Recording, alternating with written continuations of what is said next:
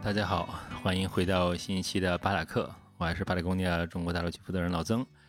然后这一期呢，我们跟一位这个呃做这个环保，其实也做环保，也做户外运动，玩帆船，就是我都不知不知道怎么想想怎么定位，干脆你自己来自我介绍一下吧。申健给大家做个自我介绍。大家好，若姐好，我是申健，来自于一角鲸海洋研究中心。呃，那其实我的主要的工作还是海洋环保。那对于帆船来说，潜水来说，可能是我的职业当中需要用到的工具。嗯，对，一角鲸是一种呃真实存在的生物吗？对，一角鲸是真实存在在呃北极、北冰洋的一种生物。嗯，那。嗯，它其实跟白金是非常近的近缘的关系。那其实通常就是跟大家想象那种白金差不多，但它的身体上的颜色呢，可能是有灰色，还有一些深的一些灰色的这样的一些斑纹。哦，那它最特别的也是它的名字由来，就是呃，看上去它像是有根角一样，在它的就是脑袋脑袋顶上，头顶有一个角，对，就跟独角兽一样对吧？对，就跟独角兽一样，但那其实并不是它的角，是它。变异了以后的左边的门齿，哦，是一颗牙是吧？是一颗牙，对。哦，然后长得特别特别大，就是就特别长，特别大。对，当初我们在取起名字的时候，起名字的时候是因为想到说，呃，本身它的缘起就是我要去做这个海洋环保组织的缘起，嗯，就是来自于北极的一次旅行。那呃，包括慢慢的，我们接到的一开始最早的去洽谈的任务啊，洽谈的一些工作呀，呃，也是跟北极有关。那我们当初在想，我要不要在北极去找一个生物，因为这么有缘分，我们说要不要在北极去找一个生物，能够能够代表我们。那时候一开始想，哎，要不要北极熊？然后我觉得啊，北极熊这个好像它的辨识度就太广了，很多人对在用北极熊，而且北极熊好像挺挺挺。虽然很憨，它有凶恶的这样的一面。对，那我就突然就想到说，哎，我说一角鲸是一个很好的。也首先第一点，它是非常有代表性的这样的一个海洋生物。嗯嗯，那另外呢，就是呃，以我们对就是一角鲸的了解，首先第一点，它就像您刚刚说的，它是一种像是长得像是独角兽的这样的生物，它会给人感觉很神圣。嗯。很纯粹，那我们觉得做海洋环保这件事情，它本身就是应该是个很神圣、很纯粹的这样一件事情。那另外呢，其实一角鲸也是一个非常轴的这个一根筋的这样的生物。嗯哼，对，呃，就打比方说，嗯，不知道大家有没有去看过那个呃《Blue Planet》？对，其中有一段他会讲到，就是一角鲸，就是当他们需要迁徙去捕食的时候，他们等到冰山的。破裂裂开了一条，呃，通道以后，他们想去换到另外一边去捕食。那这个时候，如果相向的去游来了一个家族以后，嗯，他们会发生一件很令人不解的事情，就是他们都会等在那个 channel 的水面，然后就等着对方让道。就是你如果不让道的话，大家可以在那边僵持很久很久，直到其中有一个家族好，我让道，我掉头跟着你一块往同一个方向游 啊，对吧？就是是。这个什么发生交通堵塞的时候，在在北极北极呃北冰洋的冰下面发生交通堵塞了，这是呃，这并不是在冰下，它其实是在水面上。水面上啊，这就是他们轴的地方。但是我们如果说换个思维去想，嗯，他们是鲸鱼啊，为什么他们不是上下的可以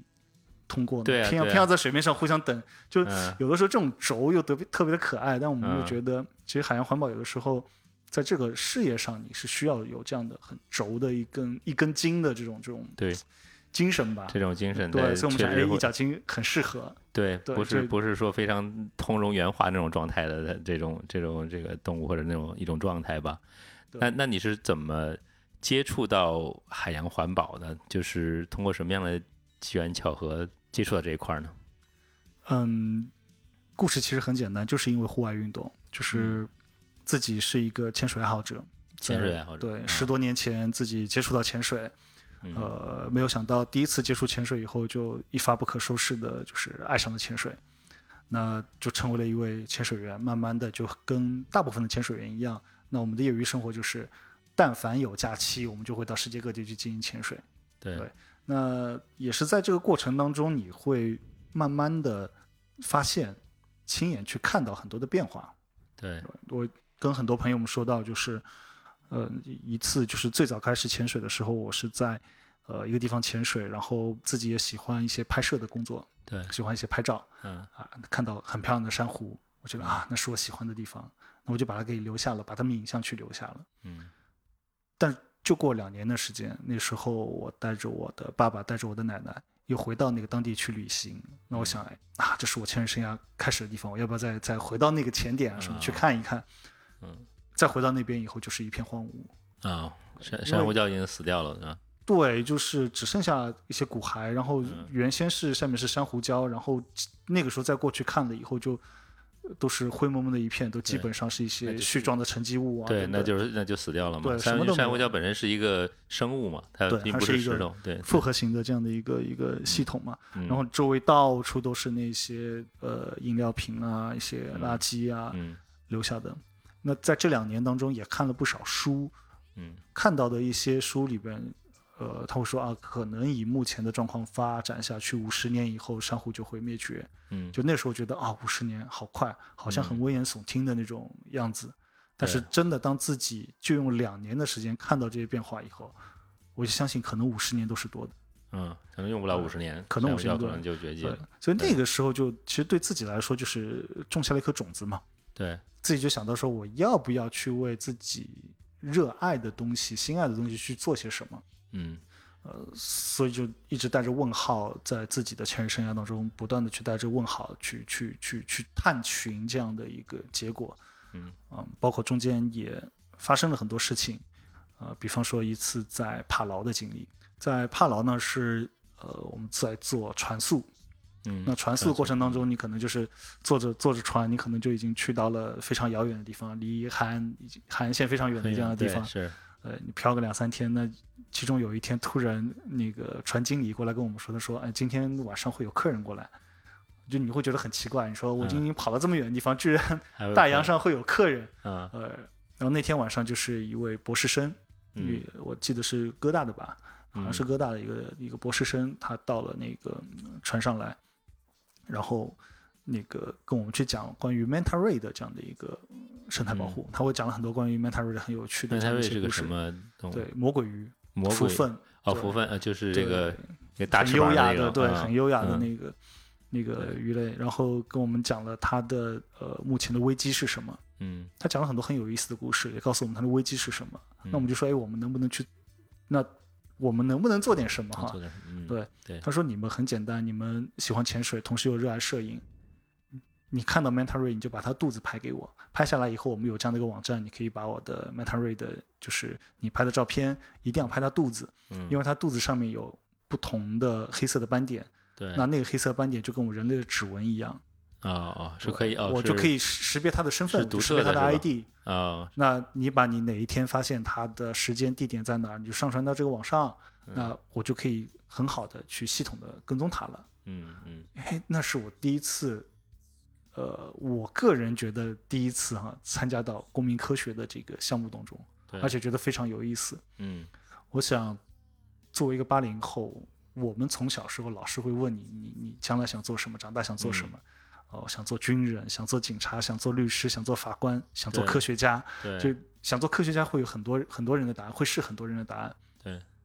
那慢慢随着年龄增长，可能科学家这样的一个梦想会离你越来越远。对，是科学这两个字可能也会离你越来越远，但是没有想到，原来通过一件很简单的事情，你是可以走进科学的，你是可以成为科学的一份子的。嗯，那个时候就给我一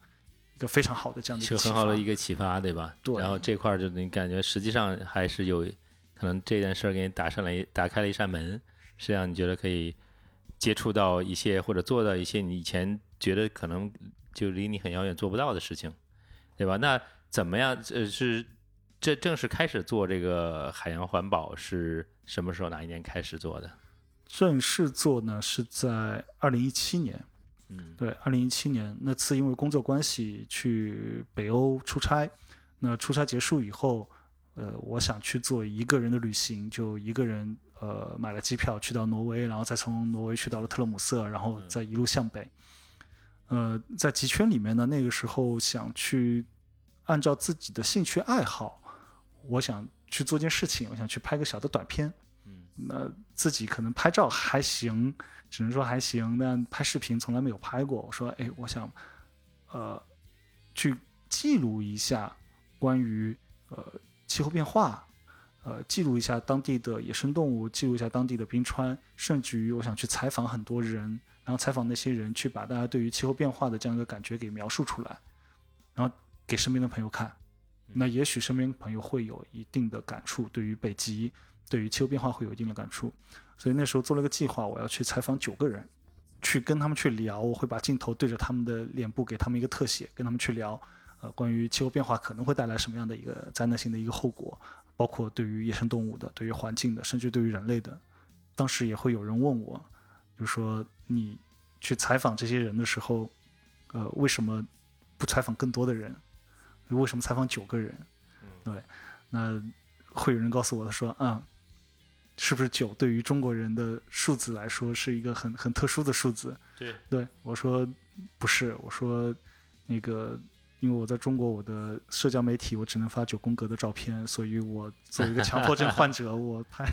九张照片是 我想要的，是你的，是你的极限了，这对。也有人问你为什么不拍，就是当地当地的一些呃。认识的一些朋友，那么说你为什么不拍五十个人、一百个人？嗯嗯，我说你这个地方，这个不见人烟，我在外边游荡一天，我都不一定能够碰到一到两个人。两个人，对。我说我要五十个人、一百个人，那我今年就回不去了嘛。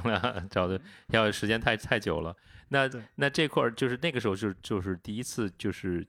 就是算全职的吗？再开始做吗？还是那个时候第一个项目算是？那个时候完全没有，那个时候我甚至都没有说老实话，我只是个人的一些爱好去关注到这个问题，甚至都没有进入到这个领域当中。那当初想拍这条片子，就后来呃就想了一些小小的小聪明，我就去了一些镇上，因为确实在野外你很难遇到人，对，我就去到一些镇上去采访那些人。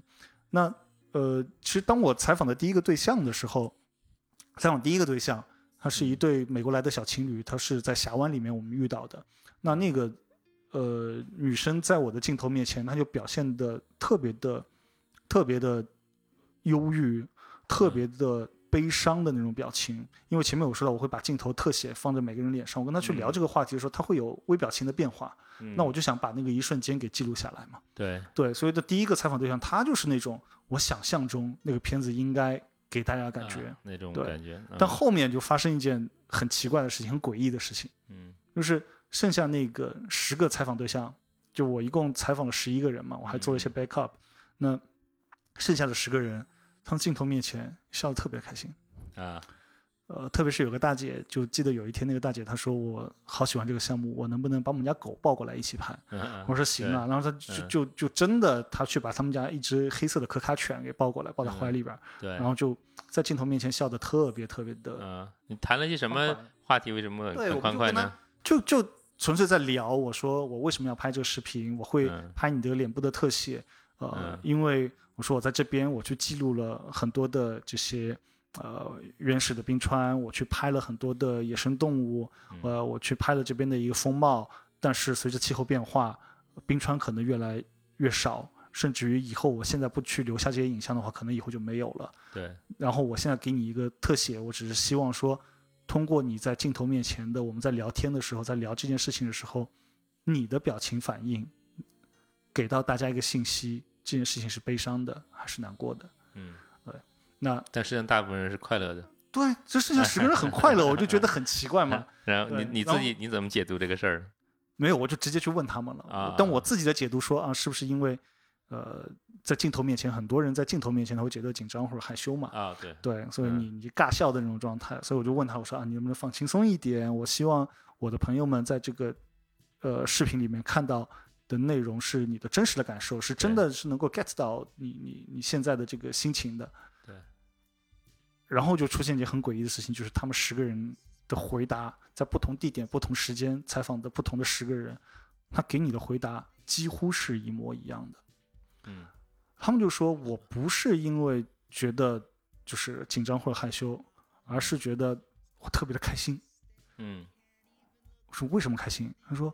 我是当地人，我从小生活在这边，所以对于气候变化，我的感触要比你深得多得多。嗯。但是你看看你，你正在行动着，你千里迢迢，你从中国来到了这里，你在记录一些东西，你在拍摄一些东西，甚至于你在呼吁一些东西。嗯。而且我相信你这条片子带回去以后，你肯定有朋友看了以后，至少肯定会有一到两个朋友，他也会行动起来去关注到这些问题。嗯嗯。而且与此同时，我也相信在这个世界上还有很多人跟你一样，你们都在行动着。有这么多人在行动着，我的未来肯定是有希望的。对于一件有希望的事情，我觉得我就是应该开心。我为什么要觉得难过呢？对，所以就像这相当于这个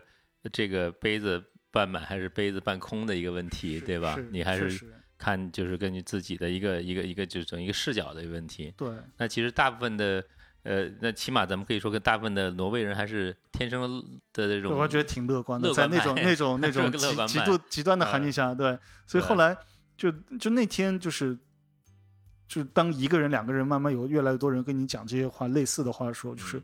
嗯，我我就当时觉得自己鸡皮疙瘩什么都起来的啊，对，然后回来以后，我记得是三月底我回国以后，我就拉着身边一些就是一起潜水、一起关注到环境问题的一些朋友，我说。我要去行动起来，我真的要想去做些什么东西了。我觉得，就瞬瞬间就那一次以后，我觉得是有是有使命感的。对对，所以在一七年呃三月底，然后就拉着身边朋友说，我要去做一脚金这样一件事情，然后就慢慢慢慢一直到今天，慢慢的呃在自己的原先只是想去做兼职，对，因为之前比如说呃公民科学给留下的这样一些执念，我就去陌生拜访，找到了很多的呃科研单位，呃很多的大学，我去陌生拜访。还被骂出来啊！直接就去敲门是吧？对，直接去敲门。因为你原来的行业跟这好像没什么，有没有完完完全没有任何关系？以前是什么行业的？我原先是做广告的。做广告，对，做广告的。对，然后那那其实他可能觉得会觉得你是不是来呃拉生意的？对啊，你那个时候，因为你你思维方式是完全不同的啊，就可能说话的方式都不太气场都对不上，可能跟他们对，甚至于我说哎，我还很认真的写了一个一个 PPT。然后说，哎，我想去做一些什么样的活动，关注到气候的，关注到北极的，呃，关注到甚至北极气候可能影响到中国会有什么样的一些问题吗？或等等，就因为那时候你的认知是狭隘的，嗯，你的语言体系、你的认知体系是完全。不是一条线上的，对，所以你会写了一个 PPT 说啊，我怎么样去做一些公众的推广或等等，我去找了很多科研单位科研机构说啊，我因为我想参与到这件事情，甚至你你能不能给到我一些支持，给到我一些专业的指导，我们去把这件事情做了。但是对于这样的一个东西，对于很多的科研单位来说，就觉得你是来做广，你想让我们做广告做活动来，对对吧？这个你想赞助我们还是什么？我们不缺赞助，我们是科研单位，我们也不缺钱，你你我们不需要赞助，你到底想干嘛？就是。就就就发现你死缠烂打以后，觉得你这人怎么那么讨厌？你这个这个充满了铜臭的这个 人，你过来，肯定是要干嘛？有什么商业目的来来来来做这个事儿啊？三次四次以后，就他们真的会发现，就是啊，你好像好像好像真的是想做点事情。那我们来具体聊聊，你到底什么打动了他们？就是。脸皮厚吧，两两脸皮厚，对，就是你 你被骂了两次三次，你还还到这边来，居然还又出又来又回来了，对，就但发现啊，那你好像不是闹着玩的，那你我们可以聊聊。所以一开始我们说，哎，聊聊我们说啊，在极地有一些水下工作的一些经验，那我们能不能去为呃极地做一些采样啊？我们的极地工作去做更多的呃一些水下的影像记录啊，一些水底的一些底细的采样啊，或等等，因为最早在聊这样的一些一些工作嘛。对，包括我们有没有这样一个团队，甚至于团队资质能不能达到这样的一个水准啊，等等，啊，从那个时候慢慢的，哎，觉得，可以聊下去了，而且好像我们的一些科研工作还真的需要我们这样的一些呃来自公民的这样的呃科学支持，所以慢慢的开始一步步走下来。这个这个过程有有多长时间？呃，这个过程。前前后后有大半年的时间了，大半年，大半年，嗯，从从开始去接触到，呃，就不被接受，然后被被赶出来，然后到最后最后能够说服，大概大半年时间，就是能开始做一些，开始介入。那个时候就是你完全得跑很多的，就是一开始你是往学校跑，啊，你学校得得先找到就是能联系上的人，然后要去找呃。就是对口的专业，找到对口专业，你还得找到对口的教授，对吧？还得管事儿的教授，对一个就聊。嗯，找完了这个学校以后，甚至于很大部分的找到一些国家的研究部门。啊，就一个个找。一个个找，对。对。啊，那那你觉得整体来讲，当时这个环就是整体的这个氛围是什么样的？就是说，呃，国家或者对于这个公公民这个环保教育这块儿是一个是一个什么样的一个状态，或者是一个完全超出我想象的。嗯，其实完全超出我想象的。呃，第一就是我原先会觉得一些科研人员，呃。就最最早最早，可能在自己入行之前，我对科研人员可能还是会有一些很就是刻板印象的。嗯嗯嗯，可能那些人很古板，对，很古板，整天甚至于在实验室里待着不出来。对对，甚至于有一些人可能一些呃做领导的，他就会特别的现实啊，特别的市侩啊，嗯，对吧？但其实那几次虽然是他们把我给骂出来了，嗯，我对他们的印象和认知是完全改变的，就是。原来真的有很多科研人员，他们是正儿八经在做事的，他不是我们曾经想象他是很市侩、很现实，或者说很势利或者怎么样，他是正儿八经的，他是很一门心思的，是扑在他的专业上面的，这是对我来说一个很大改观。那另外对于公民科学这事情，啊，那当然也是在这半年当中自己做了很多了解，到底公民科学可以去做些什么。其实你也会发现很多的，就是。很多的公公民科学其实就在我们身边，有太多太多了，只是有的时候我们不知道，甚至于有的时候我们没有去发现，嗯，原来这些东西就在你身边，嗯，OK，所以其实那也给了你很多启发，就是能做能做些什么事儿。那这个后面，呢你你从那那那呃，什么是第一个可以说算是第一个项目或者第一件事情，在这之后是开始做的是什么？是是是帆船吗？还是？呃，还是什么啊？不是，呃，那我们最终第一个真正的深度参与的科研课题就是海洋微塑料。哦，就刚咱们谈到的海洋海洋微塑料。海洋微塑料，对，是因为呃，其实，在那个时候呢，海洋微塑料因为是一个比较新兴的一个问题，在一七年的时候，它还是比较偏新的这样的一个新型污染的这样的一个问题。那对于我们一群门外汉，其实我们的。呃，当时所有的人没有任何一个人原先是学环境，没有任何人是以科研背景这样出身的一个团队成员来说，是更容易去学习、更容易去介入的这样的一个新兴课题。那当然也是，呃，也是经历了有将近一年的时间，那一年几乎我们都泡在学校里边儿。对你只要呃工作一结束，就那时候大家是想想用兼职的。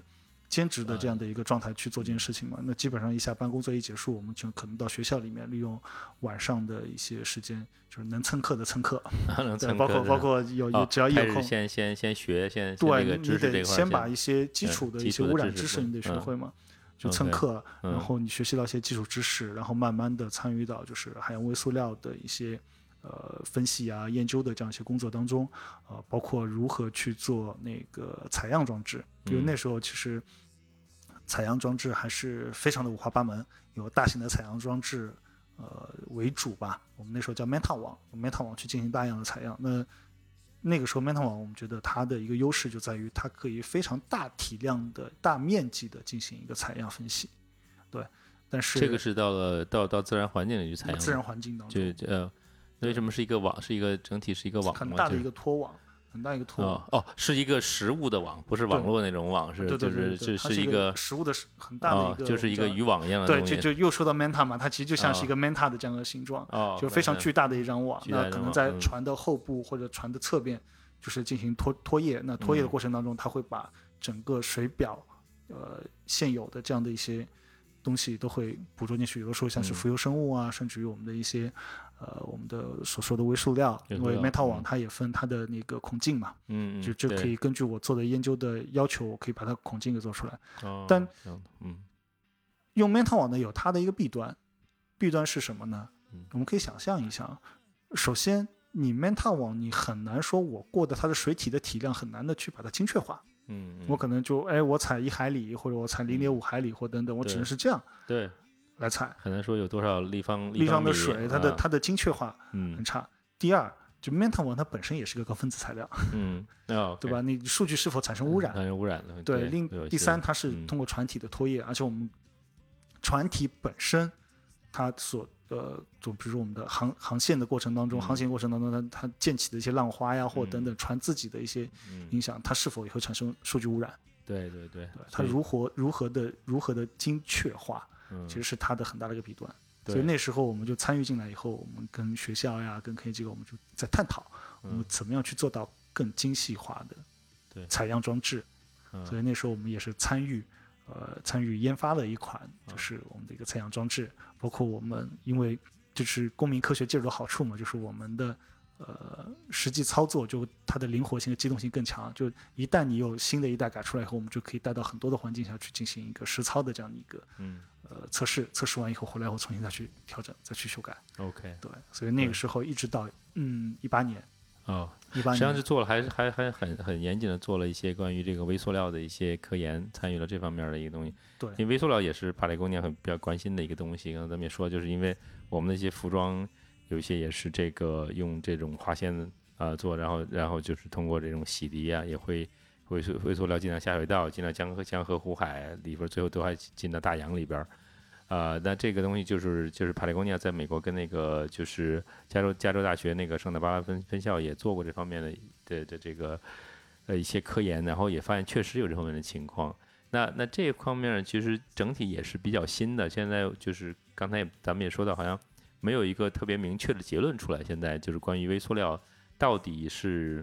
可能这跟什么？汞啊，这种水银还不太一样，对吧？那种东西可能说进到鱼的身体会进到人身体里面会会产生损害。那微塑料现在基本上的一个共识是什么？可以跟大家说一吗。学术界的是一个什么样的一个共识，或者有有没有共识呢？对，呃，对于微塑料来说，我们目前的共识是对它有一定的担忧。呃，就好像说，呃，首先我觉得这个是要跟所有的听众们先解释一下的，科学。在科学研究过程当中，我们是发现问题以后，我们先要就问题的本身，我们要去，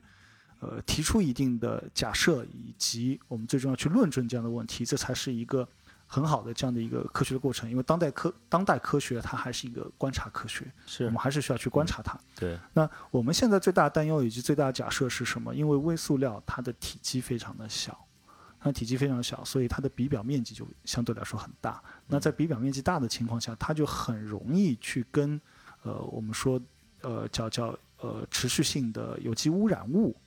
会去结合。那这些持续性比表面积是什么？对，呃，比表面积会比较复杂，就是呃，从概念上来讲，概念说来说就是，嗯，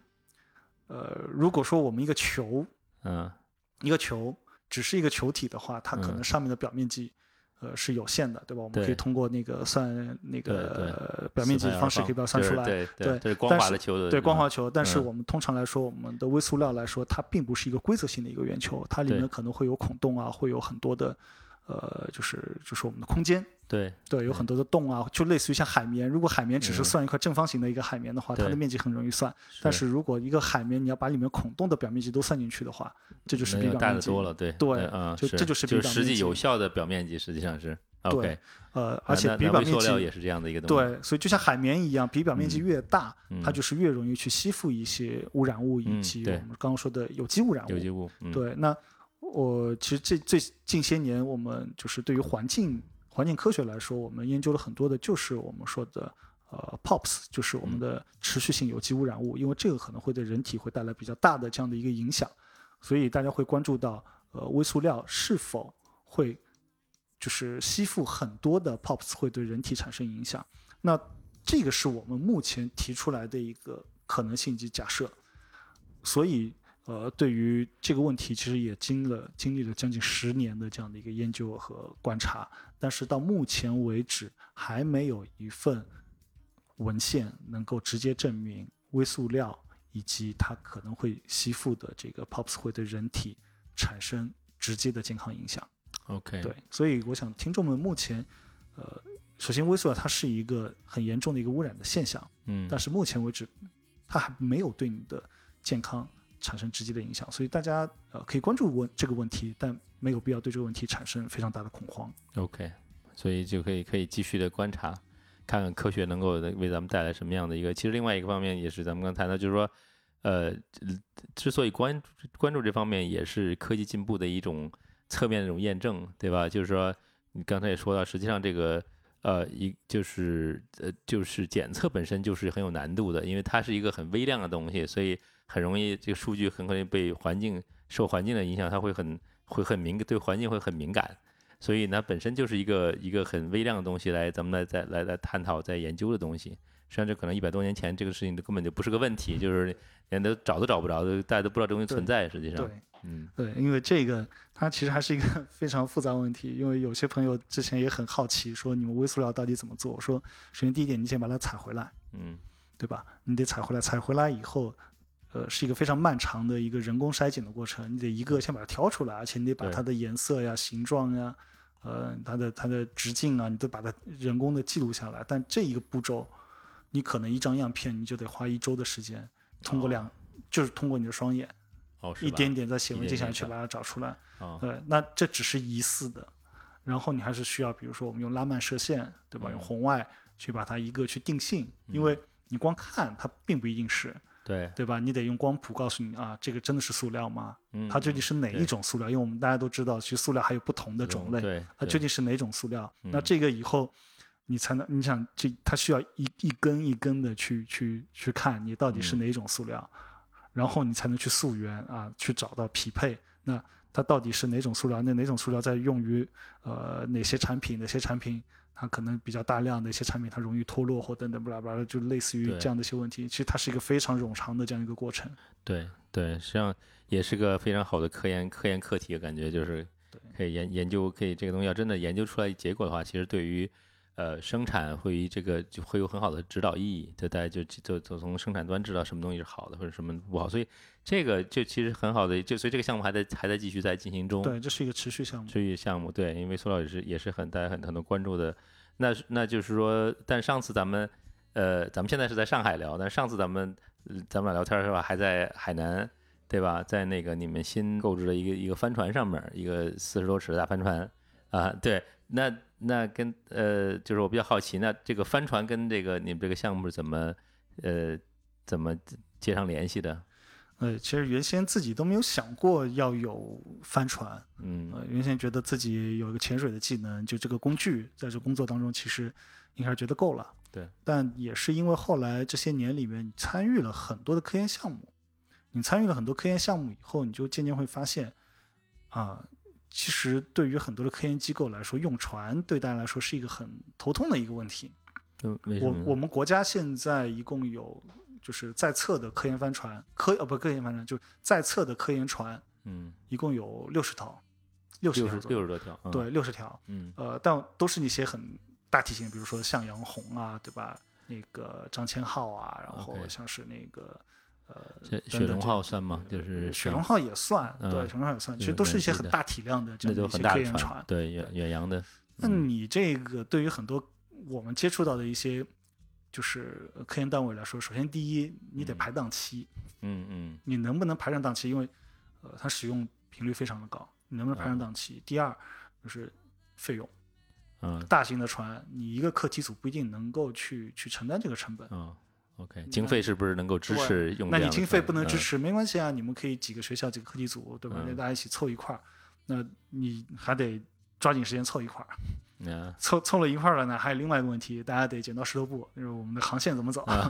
对吧？大家得这个为每每个课题可能大家的课题还不一样，对啊，你到底是走对航还是停啊航还是怎么，对吧？还是不同的海域的，对，你就白 balance 怎么去找好，大家需要还需要作为妥协，可能还得大家讨价还价，怎么啊？对，所以说啊就是在做海上的很多的问题的时候，就是对于很多的科研单位、很多高校来说，嗯呃，确实有多多少少会有这样的一些痛点和苦恼，这是第一。第嗯二，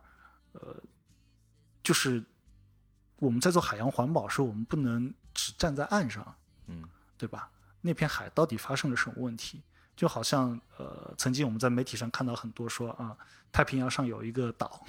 那个岛已经有将近印度的面积，嗯对吧？什么称之为什么第八大陆，还是什么有这样的一个说法？嗯那个岛究竟存在吗？嗯有谁看到吗？究竟存在吗？所以对于海洋来说，就像我们做很多的保护，我们做雪豹的保护，做很多保护，我们觉得生态保护它需要在地保护，你不能只站在岸上，你喊我要海洋保护，你必须得到海上去，你要去看到那些东西，你要去发现那些东西，你要去探索那些东西，然后你才知道究竟发生了什么事情。嗯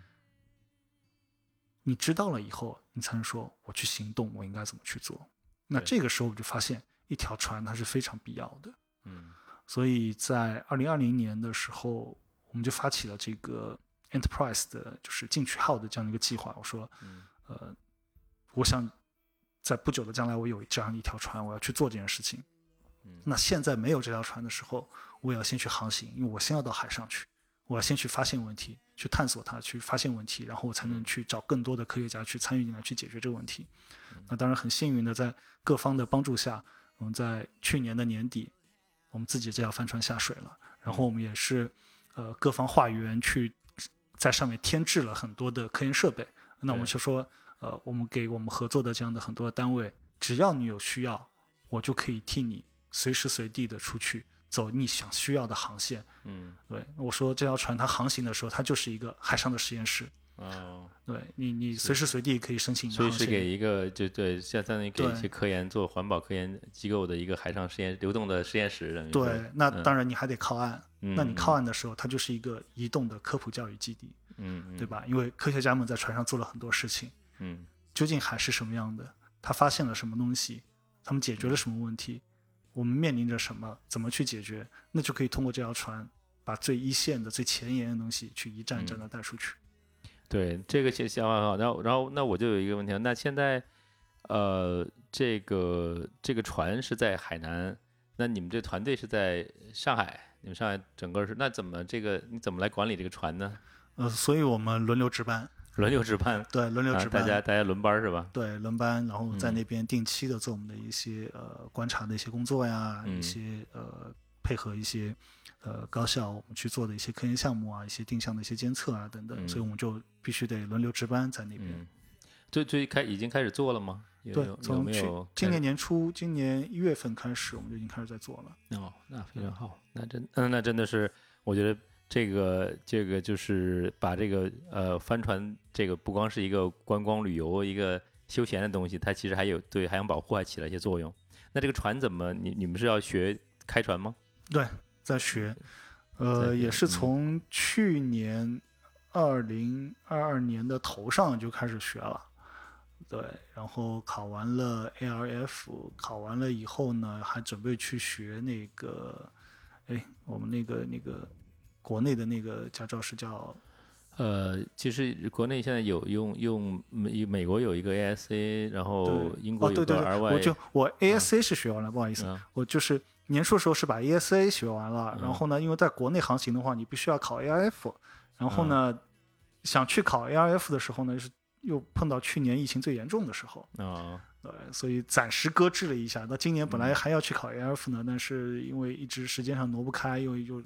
你来回那边的项目一直在执行着嘛，嗯就来来回回的跑，还没空出时间把 AIF 给给考出来，所以今年暂时得忍一忍，因为这个其实无形的要增加你的成本，因为每次开船你必须还得雇一个船长。啊，对，是是，还得还得有人呃这个。对，对，这样的话就还能够比较能保证安全，对吧？是的，是的。嗯对，最最有去过出航过去哪儿？现在？我们目前的出港其实没有跑太远，主要还就是我们在万宁那边有我们的就是跟当地政府合作的科研基地，哦，呃，主要是在那边的一个岛链上面，就几座岛上面。嗯。那我们现在就是很频繁的，就是来回于这些岛边，因为我们要去做很多，比如说蓝碳和绿碳的一些测量啊，嗯。呃，水下生物多样性的一个记录啊，嗯，对，那这些工作的话，基本上就是来回于那些岛，就是其实也是一个非常枯燥的这样的一个过程。对，来回来回跑，对，但是可能有些有些这个听众可能觉得是非常非常很有意思，在在海南岛开着帆船，你们还你们你们接受这个这个志愿者吗？呃，我们是有计划要嗯去开放一些呃志愿者的这样的一些工作。嗯，对，开始就是能够帮着一起做这些事情。是的，那就是那那现在就是你们对你们会比较关注就是海洋这块儿，因为海洋保护是个很大的课题，对吧？你这个地球百分之七十的表面都是海洋，那你们会最关注哪几方面呢？就是有没有一个主要的方面呢？你们现在目前的话，从团队角度来讲，嗯，从我们团队的角度来讲，首先第一点就是我们还是很坚持着自己的呃最初的这样的一个初心，就是我们会为很多的科研单位以及这样的一些高校去提供我们的一些民间的力所能及的这样一些服务。嗯对，那呃，我们现在为什么去配备了船、配备了科研设备以及我们的一些水下能力？那你只要有匹配的一些项目，你向我们提出这样的一个呃申请，我们就可以给你去提供这样的服务。所以说，像类似于之前像是长江江豚呐，甚至于像斑海豹啊等等，呃，有些大学他提出这样的一个需求的时候，我们都会。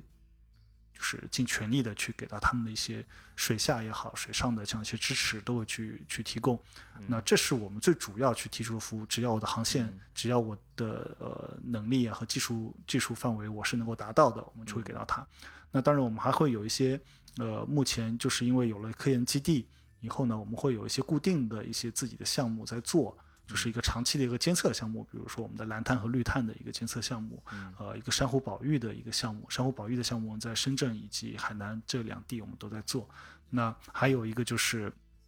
呃，我们的一个生物多样性的一个记录，因为这个是我们自己是利用在日常的工作当中，对我们持续持续在做。因为你在工作当中的时候，你可以去记录下很多的一些生物，而且我们同时。呃，有一些对浮游生物的一些拍摄的这样的一些技术能力嘛，那我们就同时也是把这样的一些东西全部记录下来。那呃，更重要的一点就是我们的一个，也算是我们的一个呃，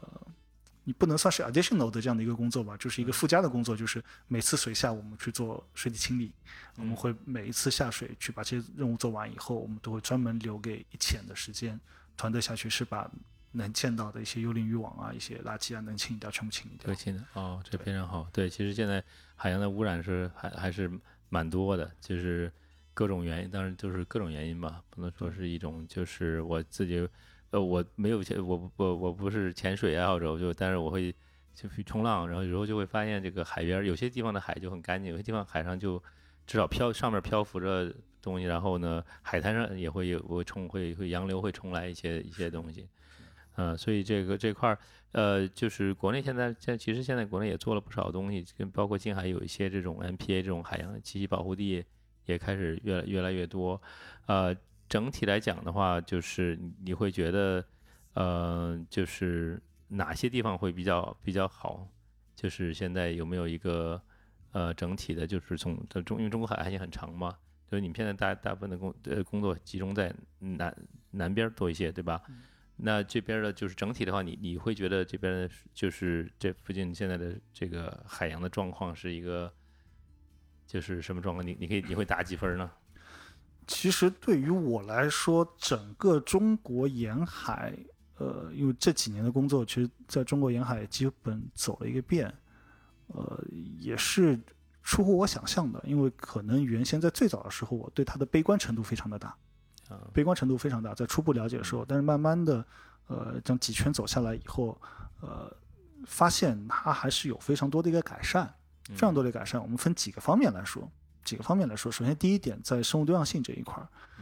呃，其实我们，呃，我一直在说，呃，中国是没有一个根深蒂固的这样的一个航海文化，所以造成我们对海洋的认知还是比较少的，特别是中国的沿海，中国沿海，那。呃，在原先我们觉得啊，中国的沿海岸线其实相对来说是贫瘠的，除了我们通常的一些那个海洋的捕鱼业，就是我们吃通常吃的海鲜，也就那些东西。嗯，呃，其实走了几圈以后，发现出乎我想象，而且它的种群数量也是不断的在增加。比方说，呃，我们从北往南来说，呃，北方我们说半海豹，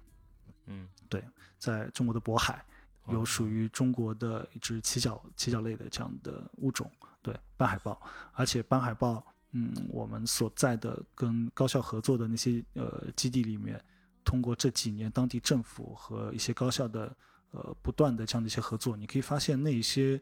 斑海豹它的数量增长，种群种群数量的增增长是非常的快的，甚至于有一些也是因为当地的保护，有些原本应该就是每年就是大范围迁徙的这样的海豹，就成为了一个永居的这样的。一些呃群体，是因为当地的环境啊，呃，当地的食物啊等等都非常的充沛，而且当地政府他做的就是非常花血本，就是让你想象不到的这样的很酷的这样的，一些巨大的这样的一些投入，都感觉不用不用不用走了，不用对不用走了，这地方太好了。嗯，对，慢慢的往南，慢慢的我们沿着渤海往南，比如说我们到北戴河啊，叫北戴河，对，我们说秦皇岛，嗯，那秦皇岛的东边。其实每年的四月份，当地的渔民都可以看到虎鲸。哦，是吗？对，每年的虎鲸过境，每年的虎鲸迁徙，还是会很接近我们国家的海岸线的这样的一个领域。嗯，对。然后我们再往南，呃，比如说说到我们的呃东海，嗯，东海，呃，其实相对于东海，呃，整个下面的这样的一个，呃，呃，我们有一次是跟着当地的一些渔民，嗯，下到了东海，就比如说像是在那个象山啊等等，我们跟着当地的渔民下去。去走访了一下，呃，东海的水下环境，那整个水下的环境也是出乎我们想象，并没有想象到，就是因为传统渔业啊或等等破坏的，已经呃无法挽救的那个地步。对，呃，其实包括还有很多的一些渔民，我们对他们进行了一些科普的这样的一些一些工作以后，我会发现其实呃还有更多的问题是有待于去解决的。嗯，因为也是趁着聊到东海，聊到了跟着很多的渔民去解决。在这边就可以提到一句，就是环保是什么？特别海洋环保是什么？往往很多人会问到一些问题，就是啊，环保应该比如说是渔业啊，或渔业破坏啊，或什么养殖业或巴拉巴拉，那讲到很多的一些问题。那我们要看到环保的根本，其实人和自然、人和生物之间的关系到底是怎么去找到这个平衡？对，往往当我们去看到那些渔民的时候，我们去发现啊，其实原来中国很多的沿海渔民他并不是。沿海的居民，甚至有些是来自于大西北的一些内陆的这样的一些一些同胞们，嗯，那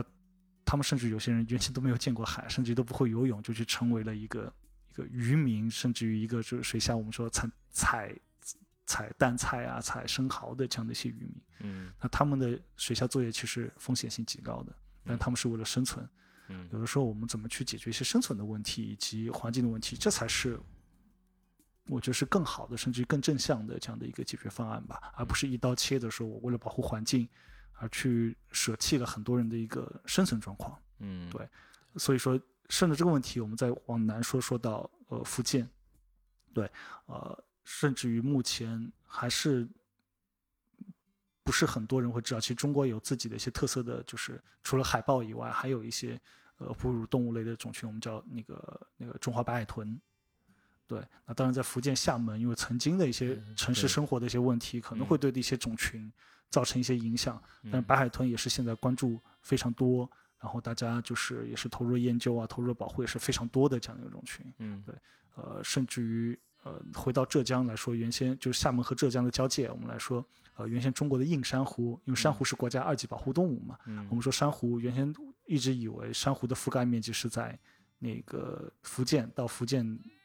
的北部已经算是中国珊瑚的最北了，嗯，但是，呃，其实也是通过今年年初的这样一篇文献、一些研究的报告以及实际观测观察一些报告，在舟山地区、浙江的一些舟山地区南部的一些地区，其实也发现了硬珊瑚的一个种群。OK，对，然后就分布的比之前想这分布的面积比越来越多。那可能中国的珊瑚是因为地理位置的关系，它不像我们原先在呃印尼啊等等看到是五彩斑斓的，那只是一个。就是种种群的一些问题，对，对。你往南，其实你往南，我们说，我们就说回到万宁，说回到海南，呃，很多潜水员，很多爱好者说，我们要出去看鲨鱼，在国外看鲨鱼，在在菲律宾看金鲨，嗯，呃，其实经常有几条金鲨会在万宁，就是海南的东部的几个岛屿出现，对，而且非常的温和，对，人人和它之间的关系也非常的和谐。对对，像我们在万宁有些基地，在一些地方，我们下面是经常可以看到一些呃鲨鱼在下面，对，包括对，然后再再再往再往再往西。说到这儿，这冲冲浪的人可能有点会担心了啊，居然还有鲨鱼了 啊！对，这个这这目前不是那种会攻击到冲浪选手，但其实鲨鱼总体来讲的话，其实这个被被这个问题被夸大了很多，就是被这个媒体。感感谢斯皮尔伯格 啊，对，其实对，其实是从从那个。我看后来看了一一些这个有些拿无人机拍的，很多时候我跟在美国那边一些爱好者拍的，就是很多时候鲨鱼离人其实很近很近了，但是但是冲浪的人也自己也不知道，鲨鱼可能就来看一看啊，好奇，看完又就走了。这种情况其实发生的非常多，并不是他在他菜单上面，不在菜单上面，对对对。包括继续说下去的话，我们再往广西，对吧？沿着中国海岸线，我们再往西边走，那广西。呃，每年的四到六月也是一个观鲸的好好时候。对，原先我们看鲸鱼，其实这两年特别火啊。我们看到去汤加看大翅鲸，对吧？去斯里兰卡看蓝鲸，对对。因为我们国内其实也有很好的这样的一个观鲸的一个地方，在广西，在广西。其实对于中国整个沿海，就是当我们去走完以后，发现啊，其实中国的生物多样性，它是有很多很多的这样的一个。呃，丰富度的。而与此同时，当我们看到这么多的丰富多样性的时候，其实就像我们说的斑海豹也好，斑海豚也好，它是有很大的一些关注度，甚至于在政府，呃，有些政府它确实做了很很很酷的事情，有一些团体啊，呃，政府的班子啊，一些个人呐，我等等，就真的是做了很多很多很多事情。所以总体下来说，就是当你一圈你了解了，深入到这个领域当中了解了以后，你会发现，对于大体来说。大体上来说的话，你还是愿意去保持一个乐观，因为，呃，丰富度还在，还是有很多人关心，甚至很多人在做很多的这样的一些事情。那当然，你在微观的去看每一件事情上，其实每一个物种，它之所以会成为保护动物，它成为濒危动物，那它肯定是有一定的，呃，影响在的。我们这个人类的影响呀，环境的影响呀，呃，各种工业发展的影响等等。就是全球性的问题还是存在着，那这些问题怎么去解决？嗯，对吧？已经开始有人在做了，这些问题怎么解决？那就需要更多的人能够参与进来，我们去找到更多的解决方案出来。对，所以说不是没有问题，但是呢，整体的这个情况并不是想所以说就是想象中那么糟，还还不到我们躺平的时候。可能整体的这个发展的这个趋势也是，是不是可以说也是在整体的一个向好的一个。方向在在就是让从生物多样性来讲，从整体的这个水水的这个质量来讲，也是在往向好的方向在发展。对对，整体整体上是好的。就是嗯，我们可以举个案例，就像是斑海豹，就整体它的种群数量就是在增加。嗯，对，那就是一个好事情。那可能是因为环境，也是因为它居它这个生存环境改善了，才会才会怎么样。对，包括说这两年我们讨论比较多的，像是长江进步、十年大进步，嗯，对吧？我们就可以看到。对于江豚来说，就是一个好事情，对吧？也许白鳍豚，也许那个白鲟，我们已经无能为力了。但现有的一些物种，我们通过这样的一些措施，还是得到很多的一些改善。对，所以这还是对，还是比人比较是让人鼓舞的一件事情。对，呃，但我还是想这个，咱们现在这大家最近大家比较关心的一件事情，就是那个呃，就是福岛这个这个核废水这块。就这种呃，就是这种排到海里边核废水，就是你怎么看？你会你会担心吗？嗯，从那一天的一点开始，一直到今天，已经无数人无数人来问过我这个问题。嗯，对，可以想想。对，但我只能说非常可惜，我并不是呃一个核物理学家。对对，因为我觉得，嗯，在我们的领域，因为当我慢慢的开始进入到很多的一些科研工作当中，嗯，我。特别呃，觉得有道理的一件事情就是，你不要去跨学科的去评论其他的一些事情，因为呃，我们可以提出我们自己的担心。首先，第一点就是日本的青岛核废水，我肯定是担心的。嗯，我跟每一个呃，在沿太平洋，甚至于我觉得这对一个全球事件，我肯定是有一定的顾虑。因为为什么要顾虑？就是首先，呃，日本政府它是否呃，它的诚信还在？它是否是如他所说的这样？呃，能够去合理的处理好这样的一些废水进行一些排放，对，呃，原子能机构是否也是很合理的去按照它的一个呃既定的这样的一个呃监测监管，对吧？呃，这是我们会去担心的这样的问题，甚至于未来呃它的呃就是核辐射的，就是污染物的这样的一个富集会不会对生物甚至于对人体环境会产生这样的一个影响？我们是要。提出这样的一个担忧、顾虑，我觉得担忧和顾虑是必须的，呃，但是核这个问题就一定要有核的专家，他来告诉我们：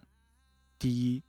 目前的这些排放里面是否含有哪一些这样的呃辐射的这样的污染物，对吧？那现有的就是 ALPS，它是否能够合理的去解决这样的主要的这样的一个污染物的污染，包括现在排放是是否符合标准？甚至于我们可以看到，像呃复旦做的这样一个模拟，对吧？它这个过程是否是一个很悲观的这样的一个过程，还是怎么样？对。那我始终，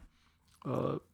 就我始终坚信的一点就是，无论状况有多糟，还远远没有到我们去躺平，就是地球毁灭吧，累了，就远远还没有到这个地步。就是每一个人，每一个只要你真的关心的人，其实你还可以做的事情还是很多。我们还没有到那个地步，去自暴自弃的那个地步。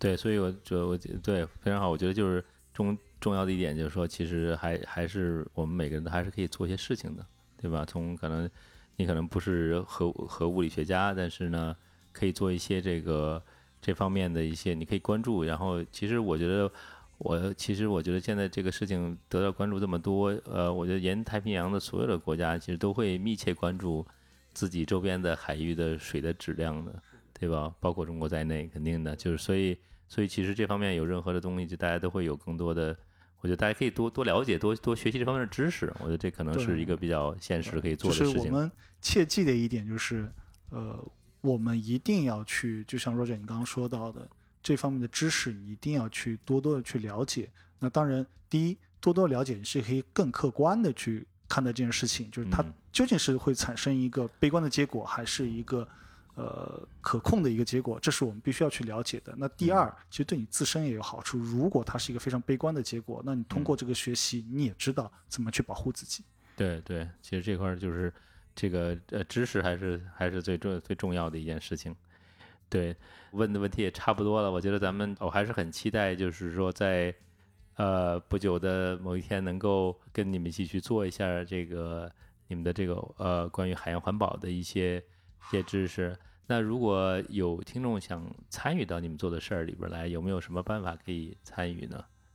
这个事情呢，我们正在讨论。嗯，可以先关注到我们的呃公众号呀、小红书啊，或者是我们的微博，对，卖个广告。呃，因为我们现在在呃讨论和和就是研究这件事情，我们到底怎么去做？因为呃，毕竟我们的志愿者他需要一定的潜水技能，以及如何去关注到自己的安全问题或等等，所以我们也是在。呃，讨论这件事情，加紧讨论这件事情，因为确实今年的一个工作量呢会非常的大，而且未来工作量会越来越大。如何让更多的，其实一直会有很多很热心的朋友们在后台告诉我们说啊，我能不能参与到你们工作当中？我们也其实也很想，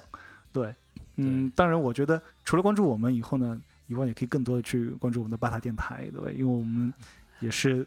特别觉得，就是在呃巴拉高尼亚的这样的一个社群当中，应该是有更多的伙伴。是可以去帮助到我们，而且我们也是，呃，也是应该向巴塔学习如何去更好的去完成形成我们自己的这样的一个社群。对，我觉得其实我从我们的这个感感谢这个给我们打帮我们打广告，但是就是我们我们其实对我我觉得从我来讲的话，很多时候也是呃，就是参与的方式可以是轻是重的，对吧？很多时候轻的参与就是说可能可以关注一下一些信息，包括我们。会做一些活动的话，会做一些类似于一种环保教育的东西，然后呃，包括一些能够呃力所能及的一些体验性的东西，呃，所以所以我觉得从从这个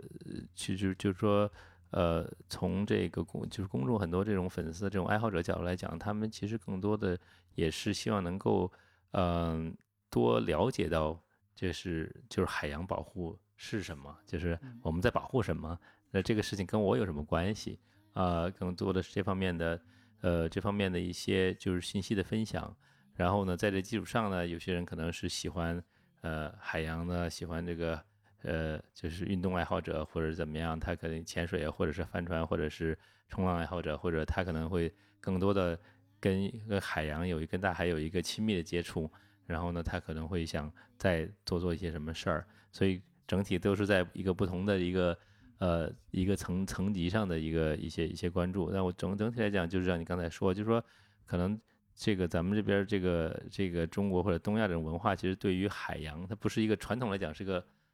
更多是个陆地性的文化，并不是一个海洋性的一个文化。那但是我觉得现既但是其实另外一方面呢，中国的海岸线又非常的长，嗯，所以就是海洋资源又非常多，实际上是有很多机会来扩展这方面的一些呃。就是知识啊，关注度和整个一个一个对于海洋的一个态度，就是从可能从更多以前是更多的向内看，这样的转过来，咱们面面对着大海来来看一些这个这个人和自然的关系，对吧？对，所以我觉得就是说，其实啊，也也期待这个一角鲸能够更多的把为我们带来一些更有呃更多的一些呃海洋科学方面一些的一些呃知识和一些信息。然后让大家能够呃能够更多的关注海洋，在更多保保护海洋的这方面的一些啊一些行动吧。嗯，感谢感谢。好，那今天呢就呃咱们访谈就到这里，呃也希望这个咱们以后还有机会呃在我们船上，对，就是在 Enterprise 这个号上再咱们再做一集，等到时候你有了新的这个项目之后，行，嗯，好，谢谢沈姐，好，谢谢若姐，也谢谢听众朋友们，谢谢大家，咱们下次再见，拜拜。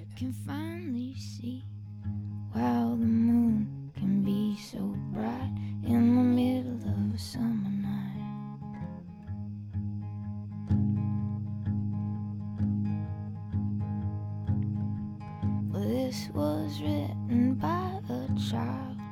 It was colored pencil style. How'd you know I found it here? How'd you know it'd be so clear? How'd you know I found it here? How'd you know it'd be this clear? It says, make your dreams come true.